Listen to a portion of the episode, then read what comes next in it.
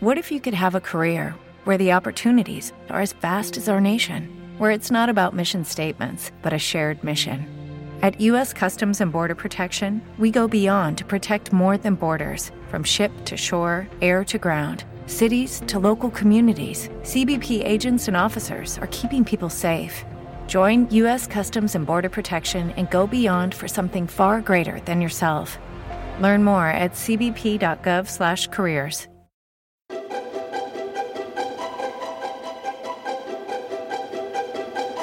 La caverna de Platón, un podcast de cultura y pensamiento de la razón.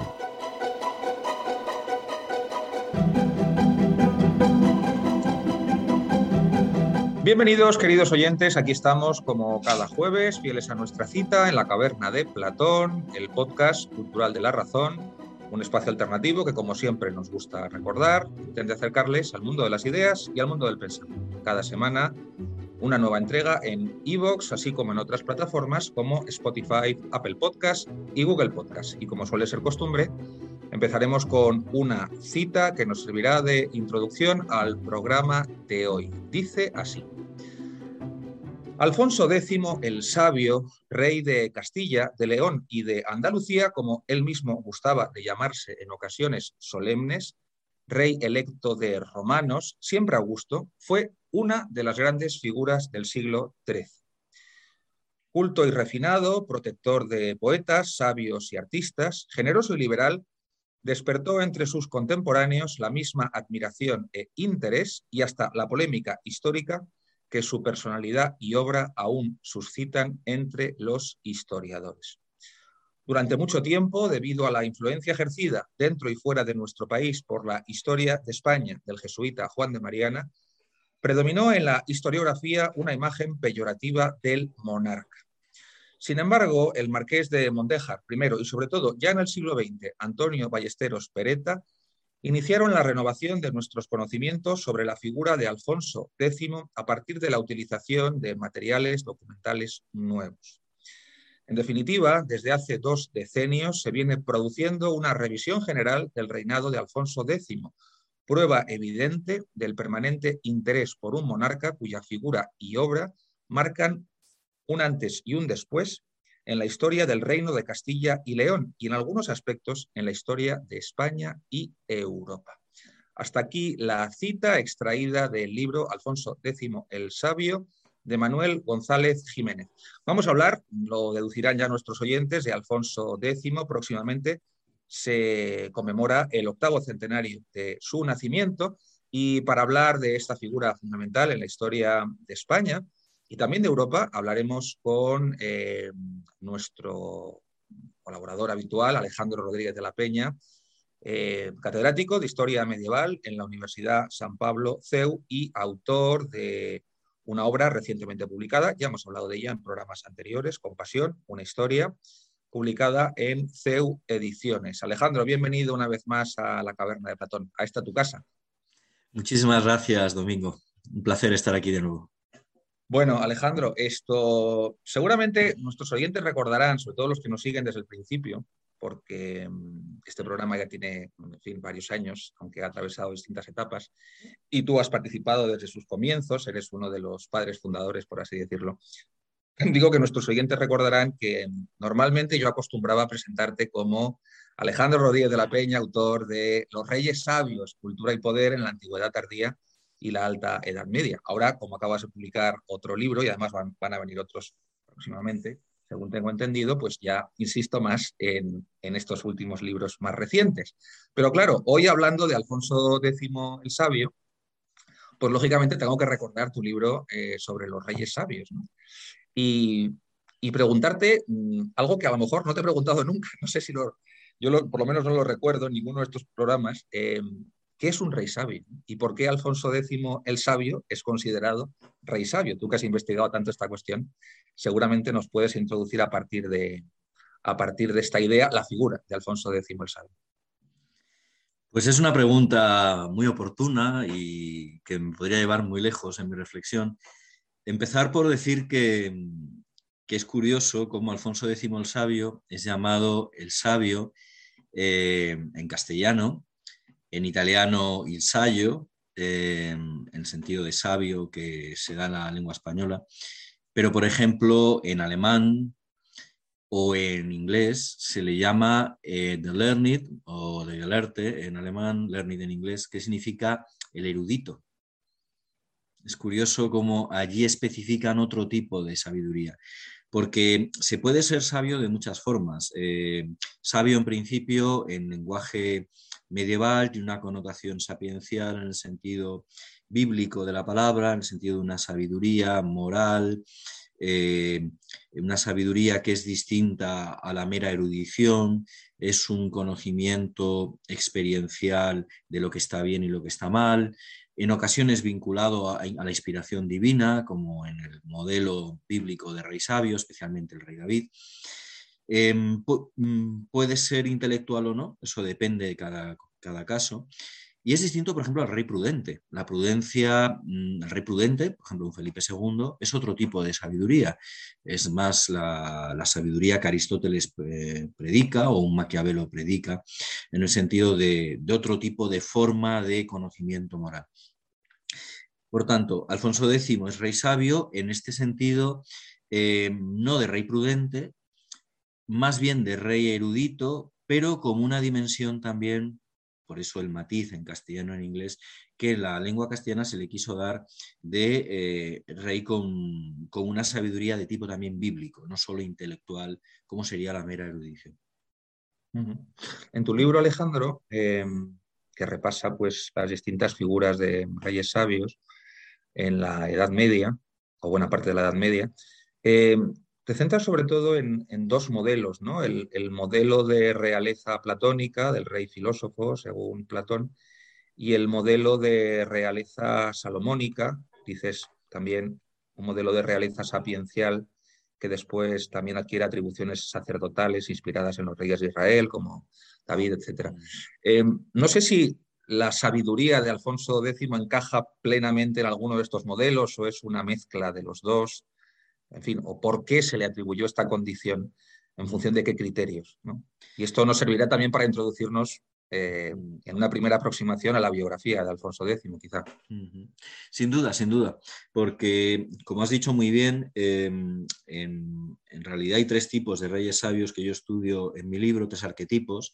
El platónico, que es esencialmente intelectualista, aunque tenga una cierta dimensión contemplativa, porque el rey filósofo platónico contempla las ideas, la verdad, pero es esencialmente un planteamiento filosófico intelectual. Luego estaría el modelo bíblico, que es, como has dicho muy bien, sacerdotal y que tiene que ver con la sabiduría inspirada por Dios, la jogma bíblica. Y luego está el salomónico, que es intermedio. ¿En qué sentido? En que es bíblico, en que es una sabiduría que es un don de Yahvé, es un don de Dios a Salomón, y por tanto viene de arriba, viene del cielo pero en Salomón hay una clara dimensión intelectual, de conocimiento, eh, podemos decir, erudito, científico, enciclopedista, casi diríamos. Más que enciclopedista, enciclopédico, mejor dicho. Pues bien, Alfonso X eh, es más bien salomónico. De estos tres, eh, si, si tuviéramos que elegir uno de estos tres paradigmas, el que más se le ajusta es el paradigma salomónico. Incluso lo biográfico, porque es llamativo, luego hablaremos de ello si hay ocasión, como Alfonso X es un rey sabio que sufre un final de reinado dramático, al igual que Salomón, con un hijo rebelde, al igual que Salomón, como una caída por, em, por eh, una serie de circunstancias que hablaremos de ellas, pero una especie de final de reinado trágico, una auténtica tragedia. Y no en vano, una cierta historiografía medieval de la cual luego se hace eco Juan de Mariana, que has citado antes, que es el que crea esa leyenda negra sobre Alfonso X, acusó al rey de haberse eh, vuelto soberbio, eh, esta típica tradición del mundo bíblico y medieval según la cual el intelectual es soberbio, esa, esa sabiduría del soberbio que denuncia San Pablo en sus epístolas, ese soberbio intelectual. Pues bien, esta acusación está en Juan de Mariana, está en algunos historiadores bajo medievales, que crean un topo según el cual Alfonso X habría rozado, eh, eh, ¿cómo decirlo?, eh, lo que es el desafío a lo que podemos decir era la ortodoxia de la Iglesia al escudriñar saberes prohibidos, y luego incluso se le aplica la antigua metáfora del mundo antiguo, los autores clásicos del mundo grecorromano, según la cual perdió su reino por estar distraído mirando las estrellas. Esto también lo cita Juan de Mariana. La idea de un rey que se dedicaba a estudiar los cielos, la astronomía, eh, las, las, ciencias, y que esa distracción le hizo perder el reino. Luego, hay un llamativo paralelismo con un monarca como Salomón, al cual él admiraba profundamente y que cita en sus obras como modelo, pues bien, su vida, al final de su vida, tiene mucho de salomónico, sin duda. Alejandro, esto citabas a Juan de Mariana y efectivamente creo que la referencia exacta la tengo aquí delante de Juan de Mariana sobre, sobre Alfonso X es mientras estudia el cielo y contempla los astros, perdió la tierra. Es interesante porque yo no sé qué tiene de leyenda eh, construida a posteriori esta idea del rey sabio, porque si uno, mm, que por supuesto lo era, ¿no? pero que si uno repasa la biografía de, Alfonso X, y tú has comentado algunos aspectos relevantes de, esta, em, en fin, no me atrevería a llamarle un rey conspirador, pero desde luego sí es un rey muy involucrado en conflictos políticos, que conoce, muy habilidoso políticamente, ¿no? Que no está, por así decirlo, en una actitud permanentemente contemplativa, sino que tuvo que lidiar con conflictos eh, políticos y en ese sentido, pues, eh, bueno, esto de perder la tierra, como dice Juan de Mariana, también tiene, tiene mucho de, mito, ¿no? De leyenda negra, como, como has dicho. Em, la idea del rey sabio puede oscurecer esos aspectos de la vida de Alfonso X como un rey típicamente político, ¿no? que, tiene que, tiene que conquistar eh, territorios, que tiene que, en fin, atajar rebeliones, incluso de su propia familia, en fin, que tiene que vérselas con, digamos, los aspectos más, vamos a llamarlos, maquiavelianos, ¿eh? por no decir maquiavélicos, de la, de la política. ¿no? Y, cómo se conjugaron en su biografía? Esto es interesante. ¿no? Cómo un rey intelectual puede también lidiar con estos aspectos más vamos a decir, eh, oscuros ¿no? del liderazgo político. En realidad, em, como, han dicho varios autores, Alfonso X, em, y aquí la bibliografía es extensísima, no pierde el reino por nada que tenga que ver con, su actividad intelectual. esto es un mito que no obedece a la realidad. Dedicó muchísimo tiempo, muchísimo esfuerzo, recursos, atención a lo intelectual eh, hasta el punto que eh, un gran historiador norteamericano, eh, Burns, le ha calificado en inglés como The Emperor of Culture, el emperador de la cultura. un título precioso. Em, pero eso no, no tiene nada. Esa actividad cultural brutal, absolutamente deslumbrante, casi sin parangón en el occidente medieval, cuatro o cinco monarcas pueden igualarse con él, no tiene que ver con su caída. Su caída tiene que ver con una rebelión nobiliaria, con la rebelión luego de su hijo Sancho, con una serie de, desgracias concatenadas, un cáncer que le desfiguró, lo cual no ayudó mucho a su imagen, eh, cáncer que acabó matándole. Por otro lado, eh, la invasión benimerín del sur de Andalucía, la pérdida repentina e inesperada de su heredero, Em, se juntaron una serie de factores. Y si hubiera que elegir uno, eh, en mi opinión, el problema que tuvo, y esto recuerda a otro rey intelectual grandísimo como Felipe II, cuyas vidas tienen más en común de lo que parece a primera vista, pues en mi opinión lo que ocurrió es que intentó abarcar demasiado, porque hay que tener en cuenta que este monarca tiene una empresa reconquistadora que sin ser tan brillante y tan extensa como la de su padre o la de su, bisabuelo, si uno mira reyes reconquistadores, sin duda Alfonso VIII y Fernando III el Santo son los grandes reyes reconquistadores. Pero Alfonso X eh, se compromete eh, desde que es infante la reconquista de forma activa, primero en Murcia, luego toda la zona de Huelva y Cádiz, y luego tiene que afrontar la amenaza benimerín norteafricana que desbarca en, en la península desde África. Y esto eh, le creó eh, problemas. Además, monta la Cruzada de Allende, el Fecho de Allende, que es una operación naval, la primera que se hace en la historia de España, para eh, conquistar Marruecos. Él lleva la Cruzada a Marruecos, es el primero en hacerlo. Al mismo tiempo, se involucra y dedica recursos económicos, y atención, esfuerzo político al Fecho del Imperio, del cual espero poder hablar luego porque es interesantísimo. El Fecho del Imperio, que es su empresa para ser emperador del Sacro Imperio Romano Germánico, él está involucrado en la política italiana. Una buena parte de las repúblicas gibelinas italianas le deben obediencia y lealtad y, reciben recursos de Alfonso. Y durante 15 años la política italiana se entiende sin Alfonso X. Y esto es solo un brevísimo repaso. Si a esto añadimos una actividad legislativa que intenta darle más poder a la monarquía y reducir el poder de la nobleza, simbolizada las partidas, que no llegaron a ser efectivas, pero que era todo un programa de reforzamiento regio de la autoridad eh, del monarca frente al poder de los grandes nobles, pues desde luego no estuvo eh, distraído eh, de su labor de gobernante. Vuelvo a repetir, creo que intentó abarcar demasiado. Hay un momento en que tiene la crisis de 1268, con la rebelión mudeja llega a su, a su cenit, pues en ese momento tiene el frente italiano abierto, donde tiene Carlos D'Anjou invadiendo el reino de Sicilia, en, en 1266-68, batallas de Benevento y Tagliacozzo, tiene esfuerzo bélico en Italia, tiene al mismo tiempo la rebelión mudéjar en Andalucía, tiene eh, la amenaza musulmana de perder toda Andalucía en el sur, y luego la inquietud nobiliaria, que, fue un run run durante buena parte del final del reinado, eh, que se suma. Es decir, eh, es un monarca que tiene muchos frentes abiertos, muchísimos frentes abiertos. Y a todo esto, la labor cultural a que nunca dejó de prestar atención. Luego, no es un monarca distraído con las estrellas, es un monarca que intentó ser demasiado. Em, esa es mi opinión al menos.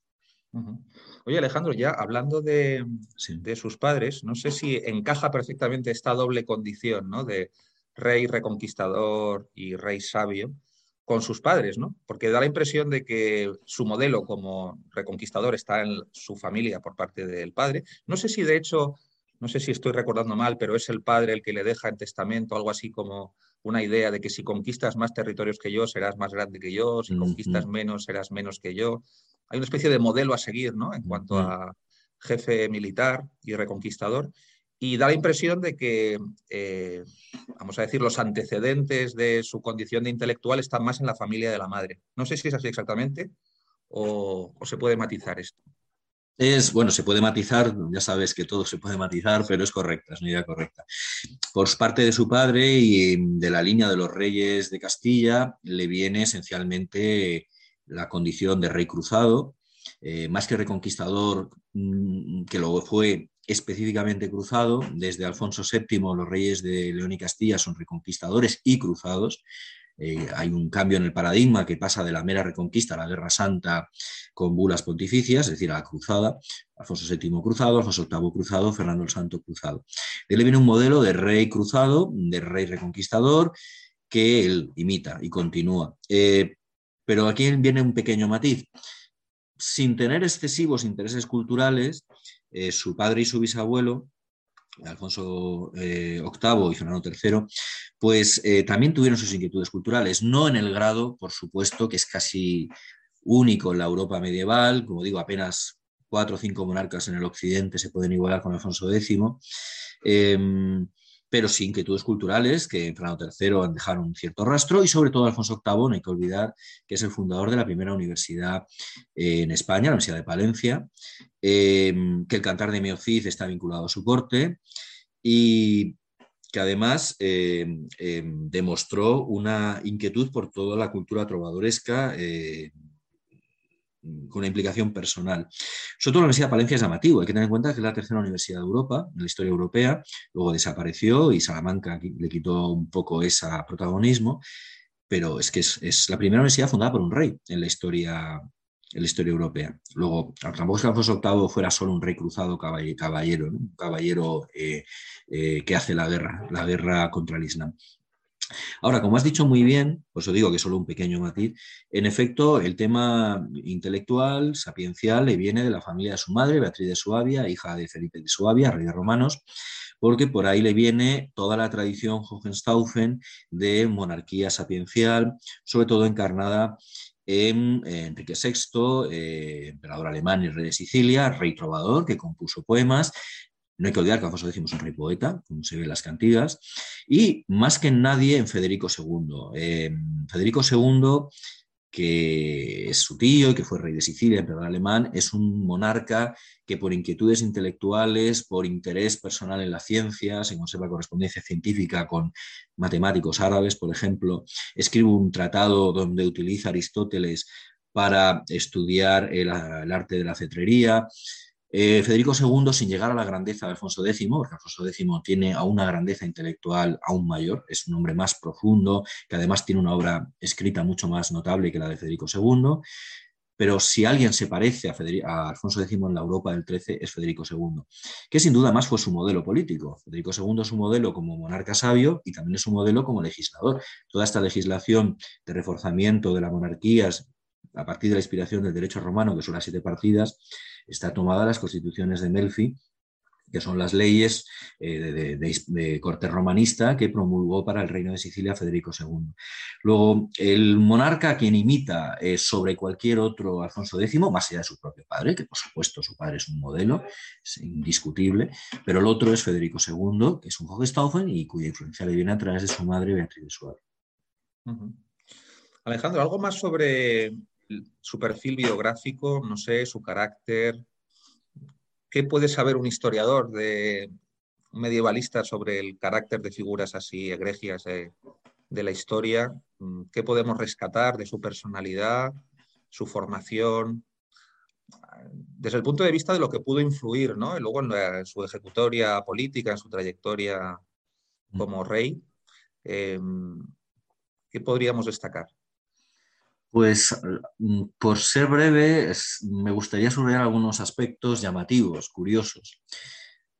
Para empezar, es un hombre con problemas familiares serios, porque viene de una familia muy ordenada, muy, muy ¿cómo decirlo?, muy modélica. Eh, hay que tener en cuenta que la mayor parte de los monarcas medievales europeos, por muy católicos que fueran, la mayor parte tuvieron amantes, hijos ilegítimos, y no fueron fieles a sus esposas. Su padre canonizado eh, fue un modelo de virtudes en la vida privada. Es uno de los pocos reyes de la España medieval al cual no se le conocen aventuras extramatrimoniales.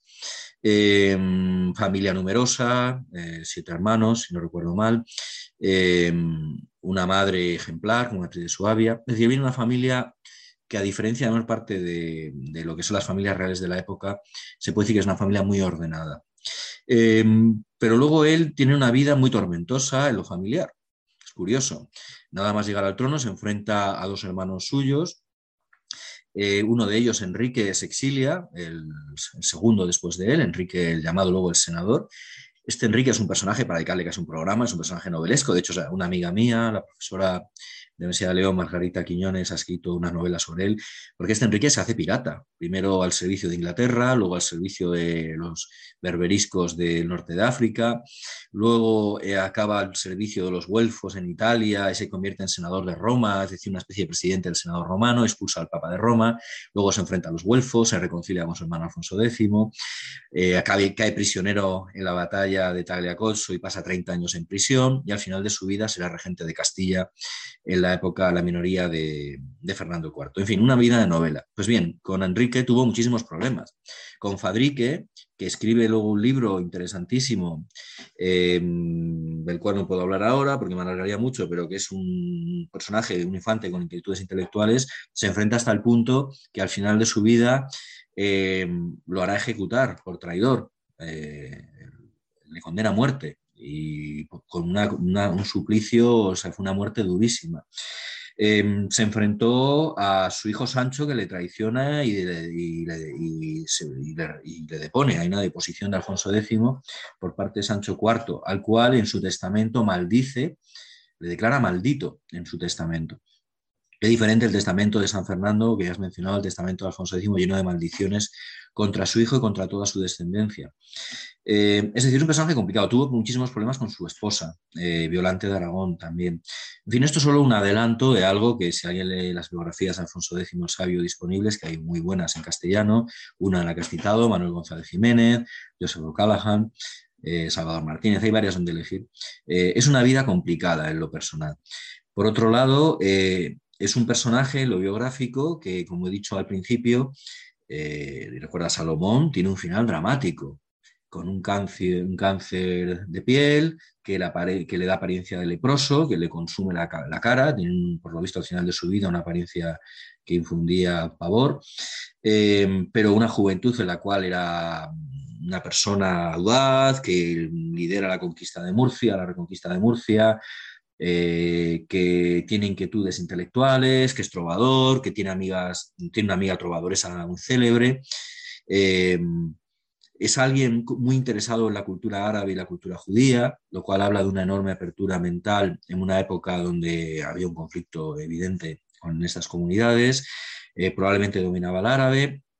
elige Sevilla, lo cual es muy llamativo por encima de su Toledo natal, Toledo está un tiempo en Toledo, pero su ciudad favorita apunta que es Sevilla, una Sevilla donde viene un alcázar árabe, rodeado de, recuerdos de la cultura árabe, rodeado de intelectuales musulmanes, judíos y por supuesto venidos de toda Europa, italianos eh, y en general eh, cristianos europeos. Es decir, es un personaje que si muchas veces en la España de las tres culturas es una leyenda rosa, en el sentido de que España tiene sus leyendas negras, pero también tiene sus leyendas rosas. La famosa idea de la convivencia de las tres culturas de Américo Castro tiene mucho de leyenda, en el sentido de que hay más, eh, muchos más momentos de conflicto que de, que de convivencia o de intercambio cultural.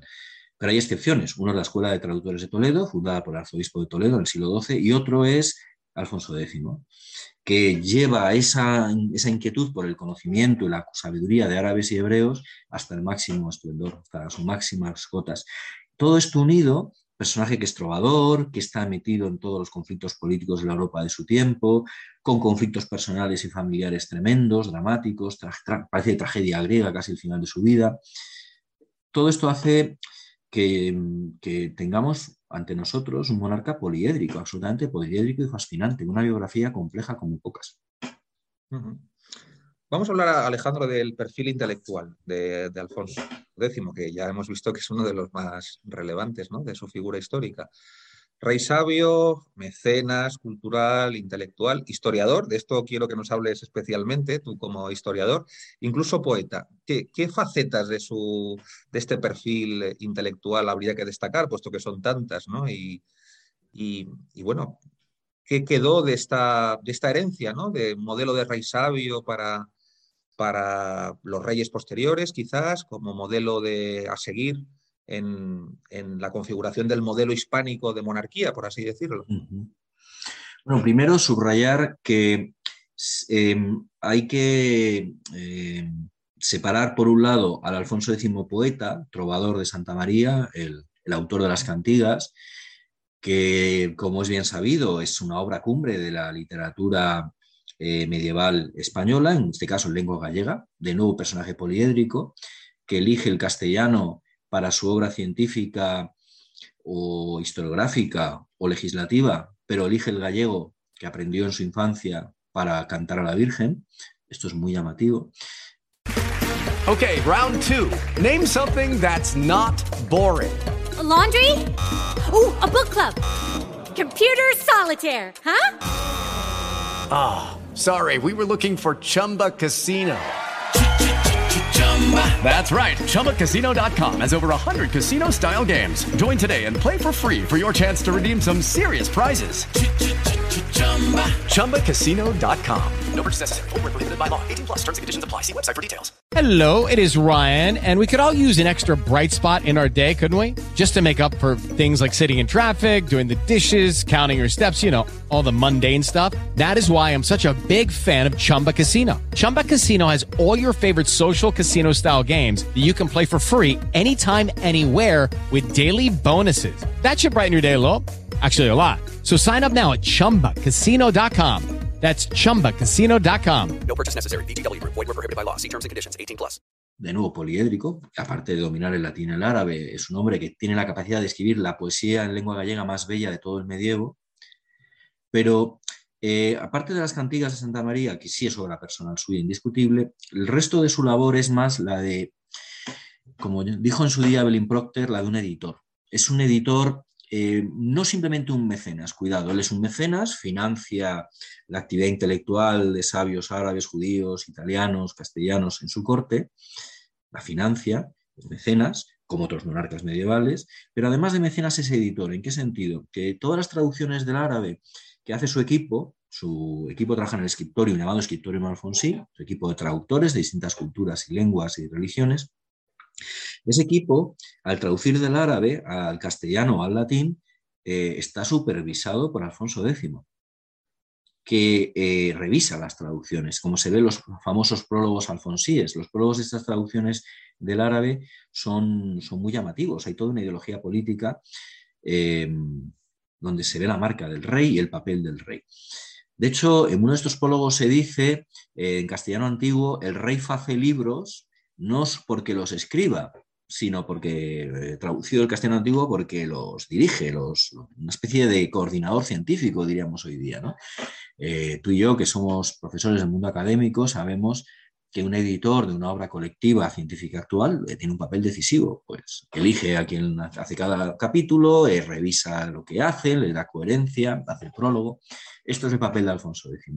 No solo las traducciones científicas, sino las nuevas obras. ¿no?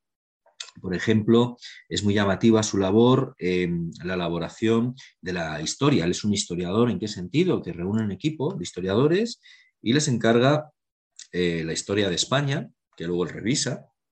Em, por cierto, la primera historia de España nunca escrita en lengua vernácula. Eh, ahí había varias anteriores, la de Isidoro, la de Rodrigo Jiménez de Rada, pero estaban en latín. La primera lengua castellana eh, que luego eh, se puede decir que tiene como paralelismo el libro de los Fates de Jaime el Conquistador, escrita en catalán, pero el libro de los Fates no es una historia de España, es una historia de la vida, de una autobiografía del rey Jaime. Em, esto es una historia de España, la primera escrita en lengua vernácula. Y, por cierto, la primera historia de una nación europea escrita en lengua vernácula. Sabía el latín, pero la primera escrita, antes de que escribiera la primera historia en francés de Francia, o la primera historia de Inglaterra en inglés, eh, la primera en lengua vernácula eh, es la historia de España. Pero aparte de eso está la General Historia, que es una historia universal también encargada por él y dirigida por él, que es otra maravilla historiográfica. Al mismo tiempo tenemos su obra como coordinador de un equipo de legistas encabezado por un legista, un jurista italiano, Jacobo de las Leyes, que es un monumento jurídico. O sea, no se puede estudiar la historia del derecho en la España medieval y casi diría la Europa medieval sin las, estudiar las siete partidas. Por otro lado, está eh, su labor eh, como promotor de distintos proyectos. Uno de ellos es un, proyecto que se tradujo en las tablas alfonsíes, un grupo de, astrónomos, lo que él llama la Junta de Astrolomianos, se congrega en Toledo para elaborar unas tablas astronómicas que mejoran las famosas tablas de Ptolomeo y que durante un tiempo son referenciales en toda Europa. Durante ciento y pico años son las tablas astronómicas más precisas que había en toda Europa. Esto es un breve, un breve repaso de una labor espectacular eh, que, como digo, eh, se cuenta con los dedos de una mano de una sola mano los monarcas medievales europeos que pueden asimilarse a esta labor. Monarcas medievales mecenas culturales hubo muchísimos, de hecho eh, he escrito un libro de casi 900 páginas sobre solo los de alta edad media, ahora estoy escribiendo otro que va a ser parecido en tamaño sobre los monarcas de la plena edad media, pero una cosa es ser mecenas, promover la cultura, financiarla, y otra es producirla. Alfonso X es un productor de cultura, no solo es un mecenas cultural. Alejandro, vamos a, vamos a hablar de este fecho del imperio, ¿no? Al que hacías referencia antes y que no querías olvidar, porque es uno de los momentos decisivos ¿no? de, mm, su mm. biografía. Y, y, bueno, mm, no sé, cuéntanos antecedentes, ¿no? ¿Por qué esa aspiración? Y por qué el fracaso, en última instancia, ¿no? de, esta, de esta aspiración de, Alfonso X. Bueno, en primer lugar, si empezamos por los antecedentes, hay una cuestión que es la siguiente. Eh, él es un Hohenstaufen por parte de madre, por matriz de Suabia, y los Hohenstaufen habían ocupado el trono imperial, que es electivo, como es bien sabido, la Edad Media, bueno, y la Edad Moderna. El trono imperial es por elección, más allá de que haya familias que consigan ser elegidas sucesivamente durante un tiempo, el ejemplo que tú no conoces, los Habsburgo, que desde Federico III de Austria hasta el último emperador eh, ya ocupan el trono porque son siempre elegidos ellos. Pero eh, incluso en esa época moderna el principio es selectivo. Hay unos príncipes electores, desde el siglo finales del XII, siete príncipes electores que eligen al emperador. Bien, eh, los Hohenstaufen han sido elegidos sucesivamente durante un siglo, desde Conrado III hasta Federico II. Federico II, este tío suyo que tanto le influyó y que es un modelo en cierto sentido, eh, se ha visto envuelto en un conflicto con el papado que lleva a dos excomuniones y finalmente lleva a que el papado considera que los Hohenstaufen son una dinastía peligrosa para la Iglesia, una estirpe maldita. Em, lo cual lleva a intentar sustituir em, a, la, a, la, dinastía Hohenstaufen. Primero hay una serie de problemas en el imperio que voy a ahorrarle al oyente, pero en el momento en que muere Guillermo de Holanda se puede decir que hay una oportunidad. ¿Por qué? Porque eh, en 1256 aparecen unos embajadores en Sevilla de la República de Pisa, que era la República Italiana que en ese momento lideraba la causa gibelina. Para el que no lo sepa, los gibelinos son los partidarios del imperio en Italia frente a los güelfos. De esto ya hablamos en el programa de los programas de Dante. Pues bien, estos gibelinos o gibelinos eh, habían hecho de la casa de los Hohenstaufen, la casa imperial de Suabia, eh, su dinastía. De hecho, la palabra gibelino procede de Waiblingen, que era el castillo origen de la dinastía. Pues bien, estos embajadores ofrecen a Alfonso X eh, la candidatura, apoyar, que los gibelinos italianos iban a apoyar su candidatura al imperio. Al mismo tiempo, hay otro candidato que es Ricardo de Cornualles, que es el hermano del rey Enrique III de Inglaterra que no es un candidato huelfo, pero que se puede decir encarna la opción eh, moderada frente a la opción gibelina más radical que, que encarnaba Alfonso X. Se produce una elección eh, que es complejísima de estudiar porque había siete príncipes electores para evitar el empate y a pesar de ello hubo un empate. Se habla de que quizá hubo un elector, Ottokar, el rey, eh, el de Bohemia, que habría eh, votado dos veces. Eh, pero bueno, esto está, está envuelto en la polémica, es muy complejo. La cuestión es que tras la votación de la, de los, de la dieta electoral, resulta que hay dos, dos reyes de romanos electos, hecho inaudito en la historia del imperio, dos reyes de romanos electos. ¿Esto a qué lleva? Que los dos se consideren reyes de romanos legítimos. Rey de romanos, para el que no lo sepa, es el emperador electo, que se diferencia del emperador propiamente dicho en que no ha sido aún coronado por el Papa. En principio, el rey de romanos eh, necesita la ratificación para proclamarse emperador, propiamente dicho, necesita la ratificación pontificia mediante la coronación pontificia. Pues bien, entre 1257, momento de la elección imperial, y 1272, es decir, 15 años, Alfonso X es rey de romanos electo en conflicto con Ricardo Cornualles. Y se ve envuelto en una querella con el papado y con eh, Ricardo Cornualles por ese trono imperial. Lo que llama el fecho del imperio, que en una carta dirigida a su hijo sucesor, bueno, a su presunto sucesor, no llegó a serlo porque muere antes, Fernando de la Cerda, y el mayor de sus hijos, el infante de la Cerda. Pues bien, en una carta a Fernando de la Cerda, eh, en castellano antiguo, lo dice de una forma bellísima, le dice a su hijo, el fecho del imperio que es lo más. Esta expresión es lo más, que hoy suena muy juvenil, en castellano antiguo significa lo mismo que ahora. El fecho del imperio que es lo más. Es decir, aquello en lo que estaba invirtiendo recursos, esfuerzos, incluso tropas, eh, porque hubo una participación militar en las guerras de Italia, en fin.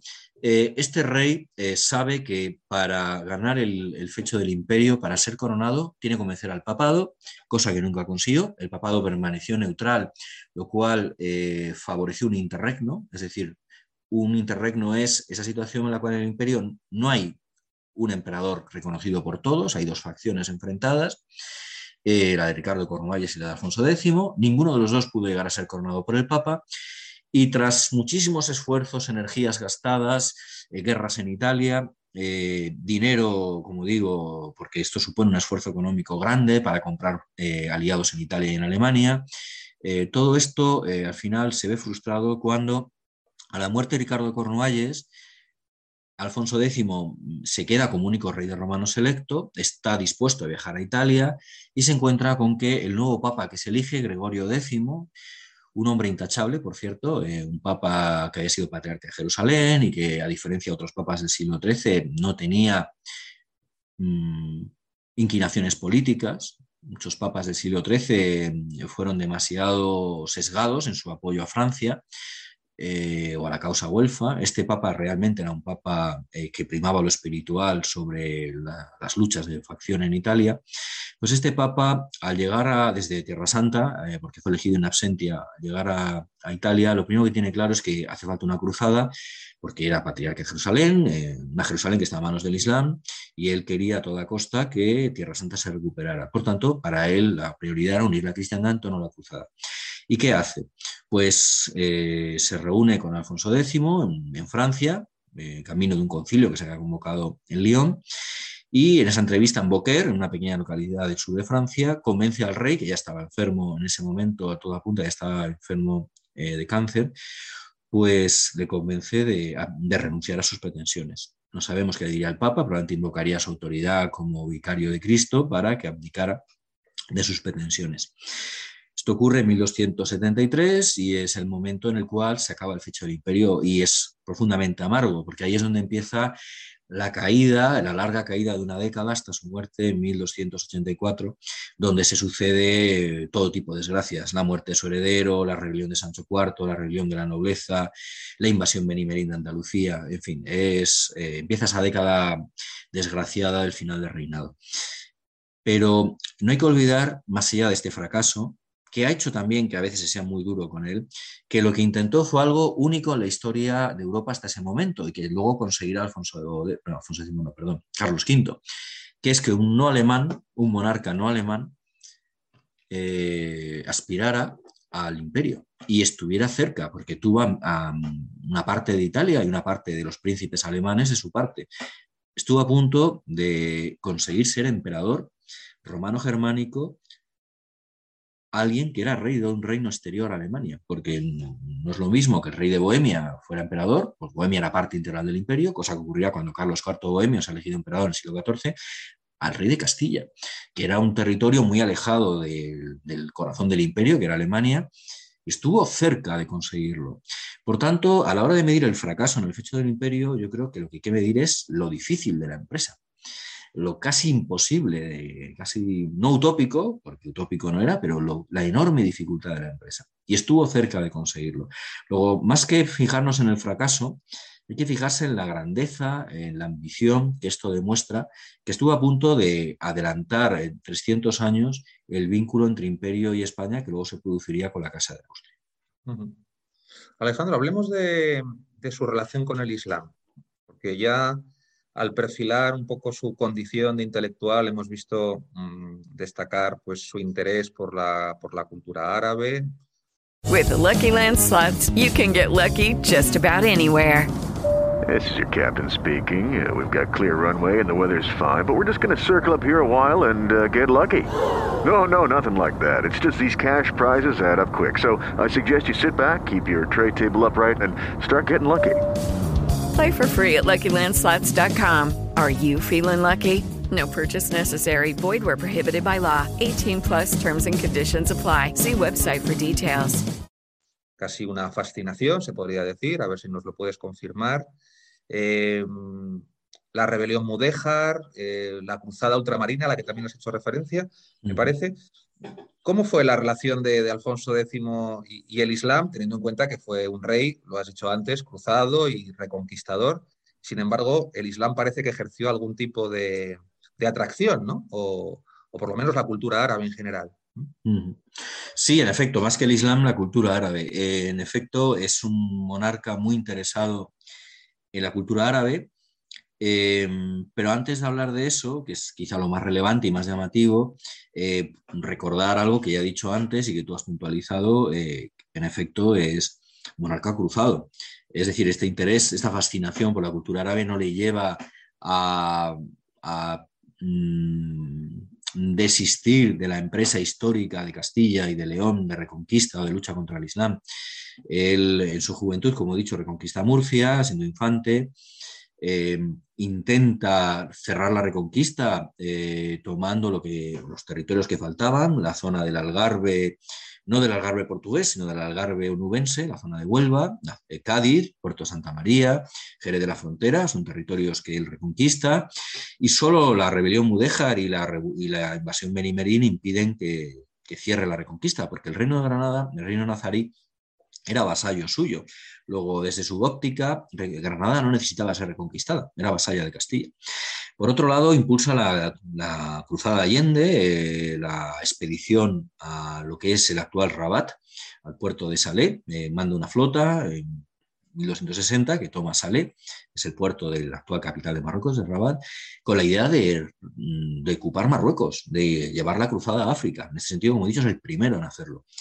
Em, sus eh, distracciones no con la cultura, sino con el fecho del imperio, el distraer recursos y luego la rebelión mudéjar impedirán que lo de Marruecos, la empresa Marruecos, lleve a más, pero era una empresa que se había tomado muy en serio hasta el punto de nombrar obispos para Marruecos o fundar la Orden de Santa María de España, que es una orden militar, llamada Orden de la Estrella, con bases, con bases navales en Cartagena, en Puerto de Santa María para el fecho de la mar, es decir, para la lucha contra el Islam en el mar, que es la única orden de la historia europea eh, que es íntegramente naval, una orden naval dedicada a la guerra con el Islam en el mar. Luego tendrá una corta vida, por eso no es conocida apenas por el público en general, pero es un hecho llamativo, la Orden de Santa María de España. Por otro lado, eh, yendo a lo que es más, más llamativo, que es su fascinación con la cultura árabe, es alguien, como digo, que estaba eh, fascinado por el legado científico, filosófico y cultural árabe, que patrocina traducciones de Aristóteles, que patrocina traducciones de obras que van desde libros sobre juegos, el famoso el libro de los juegos de Alfonso X, el libro del juego del ajedrez. Eh, el ajedrez venía del mundo islámico eh, a través de distintos canales, a su vez el mundo árabe lo había cogido de Persia y Persia lo había tomado de tradiciones preislámicas, en fin, es, eh, no voy a hacer una historia de ajedrez ahora, pero hay una fascinación de Alfonso X por este tipo de juegos venidos del mundo oriental. Hay un interés por, por ejemplo, los lapidarios árabes, la ciencia de las piedras y sus, sus, cualidades, sus eh, propiedades. La astrología árabe también le interesa, le interesa la alquimia, por supuesto, le interesan los libros de, podemos decir, de consejos, hace traducir el Sendebar, que era uno de los libros de máximas y consejos más famosos y de cuentos, narraciones literarias eh, en forma de máximas y cuentos en el mundo árabe-persa. Otro libro que, que, hace traducir y es interesantísimo es el libro eh, llamado El secreto de los secretos, que era un espejo de príncipes atribuido a Aristóteles, que es un pseudo Aristóteles, en realidad no lo había hecho Aristóteles, pero que el mundo árabe había producido en la Alta Edad Media, y que se consideraba que era un libro que encerraba los secretos de la dominación mundial, porque se suponía que ese libro lo había escrito Aristóteles para enseñarle a Alejandro Magno a conquistar el mundo. Se sabe que Alejandro fue discípulo de Aristóteles. Pero en el mundo árabe medieval creía que este libro era auténtico y que encerraba los secretos eh, con los cuales eh, Alejandro había conquistado el mundo. Secretos militares, secretos económicos. Este libro tiene además lo que es probablemente la primera teoría económica medieval, porque hay eh, consejos de política económica, lo cual para el siglo XIII es inaudito. Luego hay elementos de, numerología sagrada, de cabalística, en fin, es un libro que es una mezcla de casi premaquiavélica de ciencia del poder con mentalidad mágica. Es un libro curiosísimo. Pues bien, este libro es la primera traducción a lengua vernácula en Europa, la encarga él y se llama Poridad de las Poridades. En castellano antiguo significa secreto de los secretos. Poridad en castellano antiguo significa secreto. Em, también tiene un interés personal en el conocimiento de la lengua árabe. Él tiene un papel en la creación en Murcia de una escuela vinculada a los franciscanos para el estudio del árabe, para enseñar eh, árabe a los misioneros franciscanos. En Sevilla se rodea de, un ambiente árabe también. En esto también recuerda a Federico II. Federico II en Sicilia y el sur de Italia se rodea también de árabes, de hecho tiene una guardia árabe, eh, una guardia sarracena Federico II. Todo esto apunta a una relación, podemos decir, por un lado de conflicto, cruzada, mm, reconquista, por otro lado, a una fascinación con la cultura árabe, que no hay que olvidar que en este momento precisamente eh, estaba empezando lentamente a ser superada científicamente por Occidente, la segunda mitad del 13 se puede decir que se produce el lento sorpaso, pero hasta esa segunda mitad del 13, y Alfonso X algo tuvo que ver con ese sorpaso, esa superación de la cultura árabe por la cultura occidental, pero que justo hasta ese momento em, realmente había sido superior. En el 13 tenemos un Ardo Fibonacci que mejora la matemática árabe, el gran matemático pisano, a un Roger Bacon en Inglaterra, que también supera la ciencia árabe, a un San Buenaventura, a un Alberto, Magno, pero hasta el 13 realmente la matemática árabe eh, le daba 100.000 vueltas a la matemática que se hacía en Occidente, los logaritmos, el álgebra,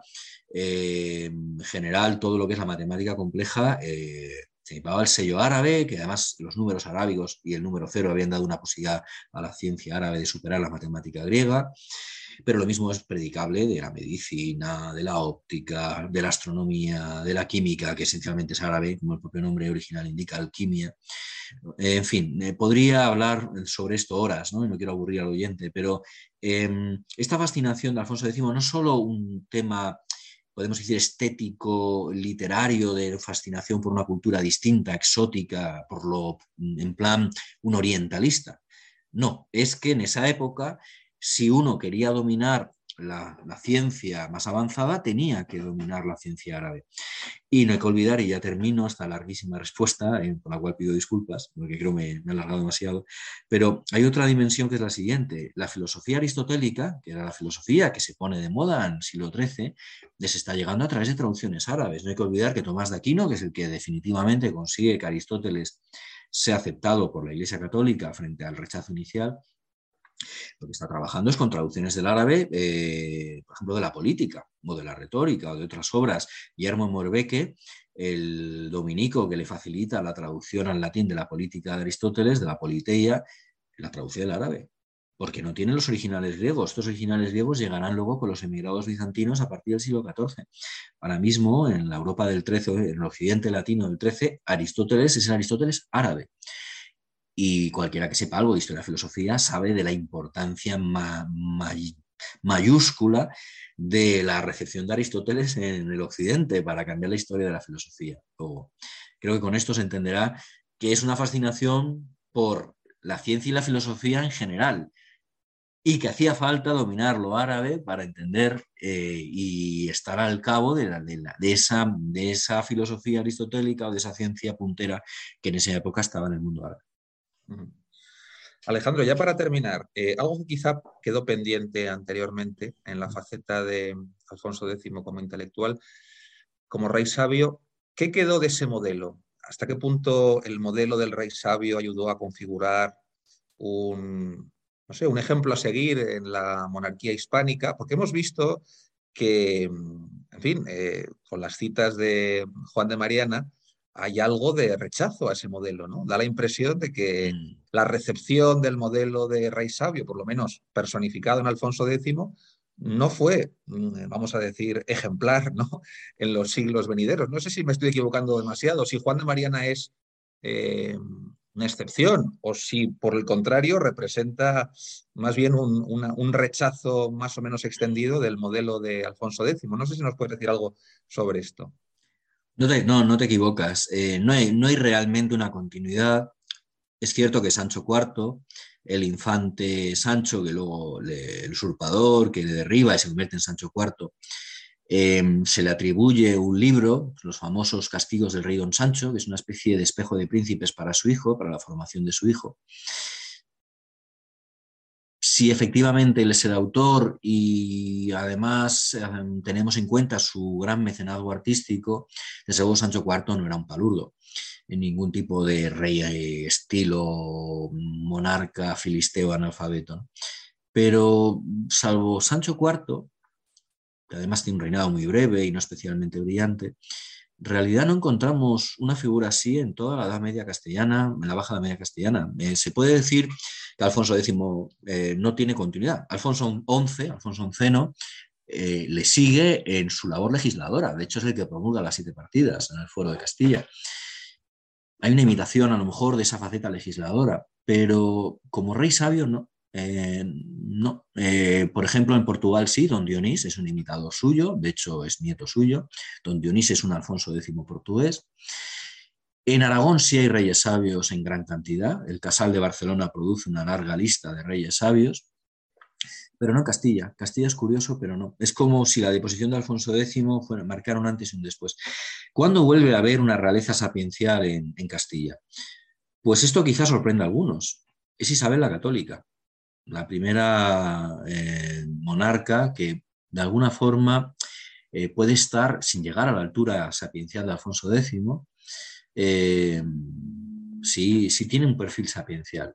Y sobre todo la Casa de Austria. El, ideario, porque una cosa es que Isabel la Católica eh, encarne un perfil de reina sabia, que lo, aparte de eso, es la reina santa, pero en su caso el perfil de reina santa ha ocultado el otro, eh, su interés por la cultura, su, que esto sería para un programa un día Isabel la Católica, por cierto, pero bueno, eh, tiene un perfil sapiencial, que no entrar en él. Eh, la cuestión es que el ideario sapiencial, el ideario del rey sabio, vuelve a España, o vuelve al menos a Castilla, porque en Aragón sí había tenido una, continuidad muy grande, Jaime I, Pedro III, Jaime II, Martín el Humano, Pedro IV el Ceremonioso, la lista es larguísima, y luego el último, Alfonso el Magnánimo. Es decir, sí hay una continuidad en el caso del Casal de Barcelona y, la, general la Corona de Aragón, pero en Castilla, lo que es la Corona de Castilla, vuelve con los Austrias. Carlos V, Felipe II eh, habían eh, traído ese ideal de los Habsburgo, también de la Casa de Borgoña, sobre todo los Habsburgo, porque un Federico III de Austria, el emperador Federico III, un Maximiliano, son monarcas sabios eh, en grado máximo y para los cuales lo sapiencial, la política cultural es absolutamente prioritaria. Y por tanto se puede decir que no, no vuelve del todo ese ideal hasta la Casa de Austria y un Carlos V, un Felipe II, sí encajan perfectamente con lo que era Alfonso X. Pero en medio hay dos siglos de, olvido de ese paradigma de, que pasa a un muy segundo plano en Castilla. Bueno, Alejandro, pues muchas gracias por estar hoy con nosotros. Esperamos volver a contar contigo la próxima semana. Seguiremos hablando de Alfonso X.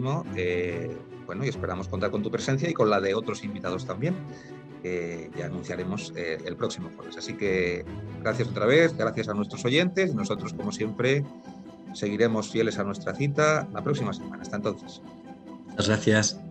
Hasta la semana que viene.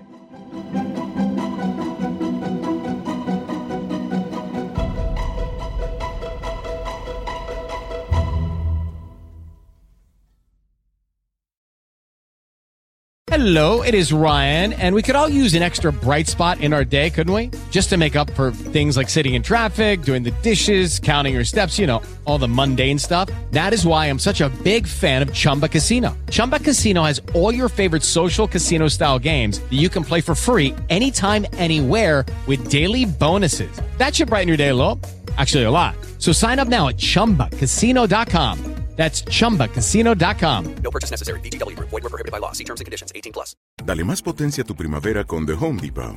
Obtén una potencia similar a la de la gasolina para podar, recortar y soplar con el sistema OnePlus de 18 voltios de Ryobi desde solo 89 dólares.